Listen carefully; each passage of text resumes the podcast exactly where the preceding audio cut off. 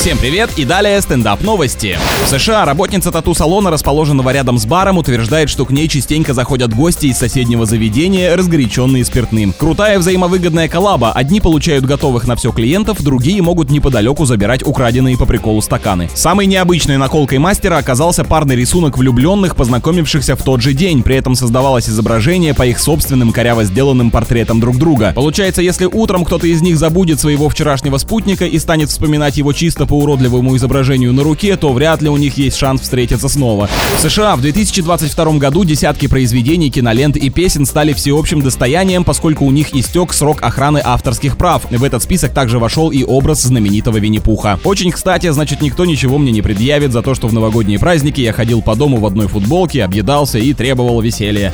С вами был Андрей Фролов, больше новостей на energyfm.ru.